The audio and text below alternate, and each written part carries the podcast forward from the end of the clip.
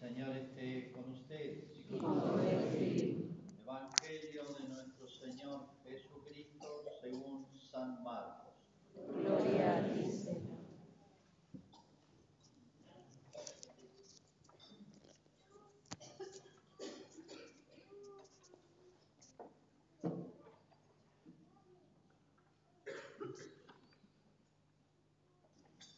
El primer día de la fiesta de los panes ácimos, cuando se inmolaba la víctima pascual, los discípulos dijeron a Jesús, ¿dónde quieres que vayamos a prepararte la comida pascual? Él envió a dos de sus discípulos diciéndoles, vayan a la ciudad, allí se encontrarán con un hombre que lleva un cántaro de agua, síganlo y díganle al dueño de la casa donde entre. El maestro dice, ¿dónde está la sala en la que voy a comer el cordero pascual con mis discípulos? Él les mostrará en el piso alto una pieza grande, arreglada con almohadones y ya dispuesta. Prepárennos allí lo necesario.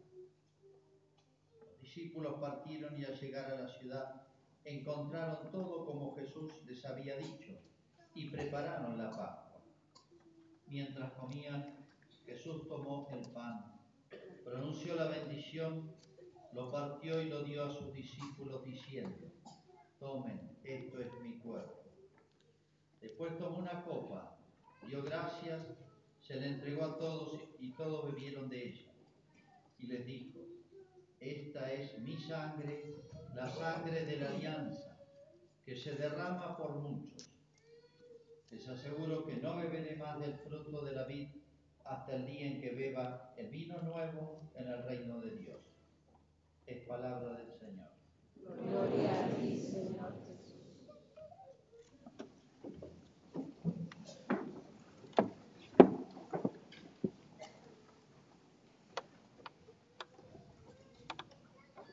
Bueno, en esta nueva solemnidad de Corpus, eh, tal vez un poquito especial, creo que nunca habíamos suspendido este, por, razones climáticas, ¿no? Ante todo, por esa razón, este, les transmito las disculpas del obispo que no, no voy a poder cruzar. Y si cruzaba, se voy a ir muy despacio, de llegar por lo menos a las 4 de la tarde. Y digo, voy a tener rezando rosario tras rosario tras cuatro, me van a matar. Entonces mejor no dice. Bueno, transmito su saludo y además creo que está cortado el paso. Este, hoy tenemos una, este, aparte de la festividad de Corpus, que ya de por sí significa tanto, eh, otro suceso que se une y es que un grupito de adultos que se han preparado durante el año para recibir la comunión y el jueves que viene la confirmación. Quiero destacar también, muy especialmente, el trabajo se han tomado muchísimas personas en preparar todo. Pintaron la calle, la semana que viene cuando se vea la nieve la van a ver, este, estaba el carro preparado, tuvieron que desarmar hoy y terminar a las 2 y pico de la tarde. Así que han trabajado muchísimo, como todos los años ven. Pero bueno, eh, que quede claro que trabajamos para Dios, no para que después nos aplaudan, nos feliciten, sacamos la foto y lo subamos al Etcétera, etcétera, sino que quede un trabajo desinteresado, hicimos por Dios. Y, lo ha tenido, lo tiene muy en cuenta, tengan por cierto, ¿no? Así que bueno, felicitaciones y qué bueno que tanta gente se entusiasme para trabajar en eso. La fiesta de Corpus, fíjense, y la procesión de Corpus, procesión de Corpus, porque lo importante es que se haga la procesión, tiene una importancia especial, porque no sacamos la imagen de, de Jesús, la Virgen, algún santo, en realidad son imágenes. Sacamos al mismo Jesús.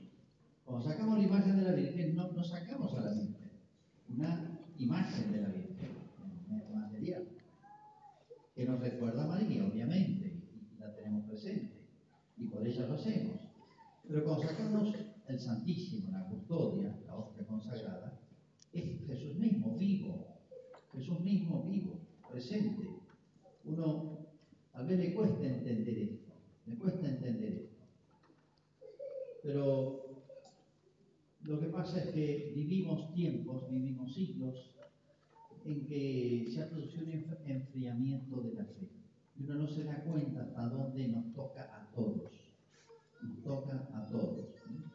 Voy a contar algunos episodios para que vean cómo en las épocas en que había otra fe, una fe más viva, más presente, que estaba más presente en, la cultura, en la sociedad nuestra, se vibraban de la Eucaristía. Hoy se vive ante un partido de fútbol nada más. Viene el mundial y empiezan las locuras, cada triunfo va a ser manifestaciones de caravanas, bocinas, de todo. Fíjense, hoy casi hemos hecho, para decir un síntoma, nos entusiasma, nos enloquece, no tanto, pero miren, en nuestro pueblo así y al mundo. Eh, un acontecimiento como un partido de fútbol, que en sí es nada. Y pasa el Santísimo y tal vez ciertamente nos sentimos lo mismo, ni hay tribunas que canten y- y estén cinco horas antes esperando el partido y después salgan a hacer marcha y sigan los festejos y festejos. Pero antes no era así, era al revés. Voy a contar primer episodio, año 1550 por ahí, España.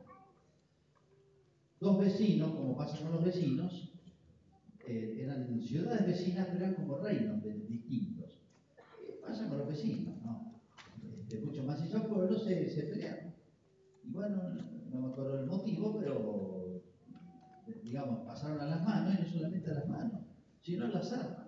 Sacaron la espada y estaban peleándose, eran 500 contra 500. Era imposible pararlos. Muchos intentaron, salió el sacerdote, salió el obispo y no había manera. Estaban encarnizados se estaban matando. Bueno, ¿qué hizo el obispo?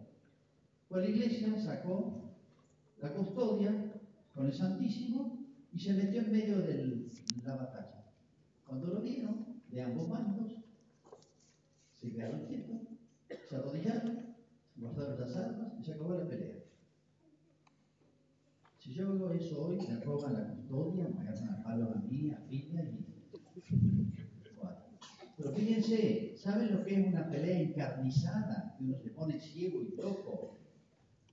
El único que es capaz de pararlo, cosita blanca.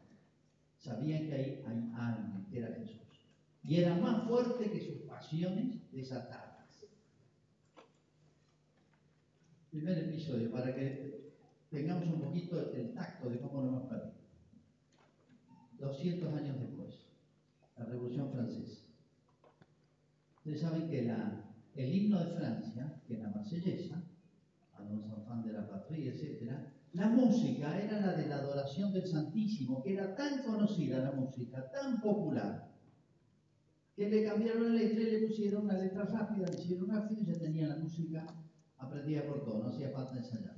Ese es la- la- la- el himno de Francia. Es el himno dedicado al Santísimo Sacramento. Pero bueno, uno de los más anticlericales, porque fue una revolución muy anticristiana, que, que ellos- el propósito de ellos era sustituir a la iglesia. Querían eliminar la iglesia y sustituirla. Entonces, hicieron procesiones, en vez de llevar el Santísimo, ¿saben qué llevaban? La Constitución. Una procesión con la Constitución. Usted, con la Constitución, imagínense que eh, organiza la- el presidente, el gobernador o el intendente una procesión por la plaza con el libro de la Constitución, nacional y provincial. ¿Qué fervor va a despertar eso? Y hay un texto de uno de ellos que dice, tenemos que hacer como hacen los católicos. ¿No lo que hacen con el Santísimo? Nosotros vamos a reemplazar el Santísimo por el libro de la Constitución. Una constitución muy anticristiana. Y lo hicieron, y no fue nadie. Y el que no iba lo, lo, lo, lo fusilaban, lo metían preso. Y ni así la gente. Entonces, hay un texto de uno de ellos que dice, ¿qué tenemos que hacer? ¿No hemos visto las procesiones del Santísimo de los católicos? Que la gente al ver pasar el Santísimo, que dura varias horas, cuatro o cinco horas duraba, no 30 minutos, cuatro o cinco horas, arrodillarse y llorar ante el paso del Santísimo. ¿Qué tenemos que hacer para que al paso de la Constitución, porque para ellos el Estado iba a reemplazar la Iglesia, lo que representaba el Estado es la Constitución, disparate. Pero bueno, ¿qué tenemos que hacer para hacer llorar cuando pasen con el libro de la Constitución el presidente o el gobernador o el intendente? Imposible. Pero fíjense, dice, no ven a los católicos derramar lágrimas al paso del Santísimo. Bueno, vamos un poquito más atrás. Bueno, acá, Buenos Aires, 1825, hace poco. 1825. El relato es de un inglés que detesta a los católicos porque era protestante y detesta a los españoles. Así que se juntaban dos este, fastidios para el inglés. Y viene acá por una empresa. Que hacer una, una auditoría, una empresa inglesa que estaba en Argentina. 1825. Y él se asombra de esto. Estuve en Buenos Aires y son las memorias de él. Y vi este hecho raro, sorprendente. Cuando se llevaba la comunión a un enfermo, que estuviera delicado, si era cerquita, iba el sacerdote con los monaguillos, de noche llevaban, o de día llevaban velas, iban tocando una campana, y si era de día, iban en un carro blanco, tirado por mulas blancas, con monaguillos, con flores, con, velas, etcétera, por las calles. En cualquier momento que fuera, pasaba el sacerdote con el Santísimo y todo el mundo se arrodillaba. Y en esa época que todo el mundo andaba a caballo, se bajaban del caballo y se arrodillaban en el suelo. Y no solamente eso, sino que cuenta el inglés enojado. Dice, yo estaba viendo una obra de teatro. Se sintió por la calle que pasaba el Santísimo porque tocaron una campana. ¿Qué hizo? Los actores pararon de actuar y se arrodillaron en el escenario. Y todos los que estaban escuchando la obra de teatro, para sorpresa de él, se corrieron las sillas y se arrodillaron en el piso hasta que la campana se perdió el sonido de la campana. Él no le importaba nada y fastidiado porque le cortaron la obra de teatro. Dice esta cosa rara aquí en Buenos Aires, 1825. No hace mucho. Hoy, si en Buenos Aires pasa el Santísimo, nada, lo pasan por encima. Fíjense cómo sentía, cómo era la fe antes y cómo, cuánto hemos perdido, hemos retrocedido, por más que nos hagan creer que hemos avanzado mucho, que había avanzado. No, hemos retrocedido porque hemos perdido las cosas más importantes. ¿Dónde empezó esta historia? Bueno, no me voy a tener a, contar el relato, pero recuerdan ustedes cuando Moisés sale de Egipto milagrosamente, tras muchos milagros que le hizo Dios, uno de los últimos fue este. Ellos tenían un rito religioso, que era matar un cordero, rezar unas oraciones y comerlo en familia, de pie, etc. Pero esa noche Moisés le dijo, parte de Dios, ¿no? Cuando maten el cordero, marquen con sangre los dinteles de las puertas. Esta noche van a morir todos los primogénitos de los egipcios. Y los que tengan la marca de sangre en el dintel no van a morir. Al día siguiente ya todos los egipcios habían perdido sus hijos mayores. Menos los que tenían la marca, que eran los judíos. Ese cordero era figura de Cristo, el Cordero de Dios que quita el pecado del mundo, como lo decimos. Y esa sangre era la pasión de Cristo, la entrega de su vida por nosotros. O sea, Cristo muere para que nosotros vivamos. Esta vieja señal, los judíos la mantuvieron siglos, muchos signos hay de lo que iba a venir. Sensible, para que después entendiéramos lo que no se ve, lo que es espiritual. Bueno, por eso Cristo se reunió con los apóstoles a la última cena. No es una última cena al estilo nuestro, a hacer un asado para despedir a fulano. Nada que ver, es un rito religioso y recordaba aquello, aquella sangre que los había salvado. Bueno, pero los apóstoles una sorpresa. Cristo rompe el rito, cambia. En un momento hace lo que yo acabo de leer en los evangelios. Ellos este, comían el cordero, este, comían con pan, un pan grande que todavía existe, se llama el frane, lo, usan los, lo usamos para hacer este, lomito nosotros, eh, y usaba una copa que la hacían circular entre todos y tenía todo un simbolismo eso, de unidad, de unidad con Dios, unidad entre los hombres. Bueno, pero esta vez Cristo rompe el rito, hace una cosa rara, que los apóstoles se tienen que haber quedado pensando. Tomó el pan, lo partió, lo partió y lo repartió. Por eso, el primer nombre que tuvo la Eucaristía se llamó fracción del pan. Y dijo, esto es mi cuerpo. Después tomó el cáliz y dijo unas palabras raras. Dio gracias, Eucaristés, significa acción de gracia, de ahí viene la palabra Eucaristía, dio gracias y dijo, tomad y bebed, este es el cáliz de mi sangre. Eso no estaba en el rito, eso lo inventó Jesús esa noche para sorpresa de los apóstoles. Y para mayor sorpresa les dice, hagan esto en memoria mía.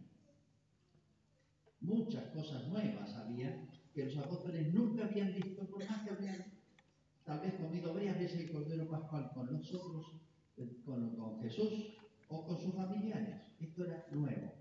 Y sí, todo aquello era una figura, un signo de algo mucho más grande que iba a ser esa gran misa que es la muerte de Cristo, que después se prolonga en cada misa. Eso es el Eucaristía. Y les cuento otra historia después de Cristo, inmediatamente muy impresionante. Ustedes saben que desde el año 60 más o menos, 30 después que Cristo ya subió al cielo, desde el año 60 más o menos, en todo el imperio romano, ser cristiano tenía pena de muerte, hasta el año 311. Así nació y creció la iglesia. De manera que juntarse a escondida, como lo hacían, no había templo, una casa de familia para estar en la Eucaristía, era riesgo, riesgo de muerte. Bueno, esto está atestiguado y está, eh, eh, eh, tenemos el texto reproducido. Entra en una casa, en el año 200 más o menos, entra en una casa y sorprende una misa. Y está el texto que le dice el interrogatorio, antes de aplicarle la pena, le decían interrogatorio. ¿Ustedes sabían que esto estaba prohibido? Sí. ¿Sabían que tenía pena de muerte? Sí. ¿Y por qué lo hacen? Dicen, están locos. Y le contesta, creo que el dueño de casa fue, le dice, porque no podemos vivir sin el cuerpo del Señor. No podemos vivir sin Eucaristía. No podemos vivir sin Eucaristía. Una frase impresionante. Arriesgaban su vida. Por eso significa tanto, o debiera significar tanto para nosotros esta presencia. ¿eh? Bueno, en estos días hay un par de sucesos, entre todas las cosas que pasan todos los días, todas las semanas, que tiene mucho que ver con la Eucaristía. Uno es esta votación, estamos esperando más el Mundial que esta votación, que define, yo diría, la existencia de la Argentina. Ya saben que se trata de la ley de la voz. Si se llega a aprobar, yo temo por el país, porque es un pecado, la muerte del inocente, en este caso es muerte sistemática, organizada, subsidiada por el Estado es lo que se llaman pecados que claman al cielo. Cuando los hombres no defendemos al inocente, interviene Dios con un castigo.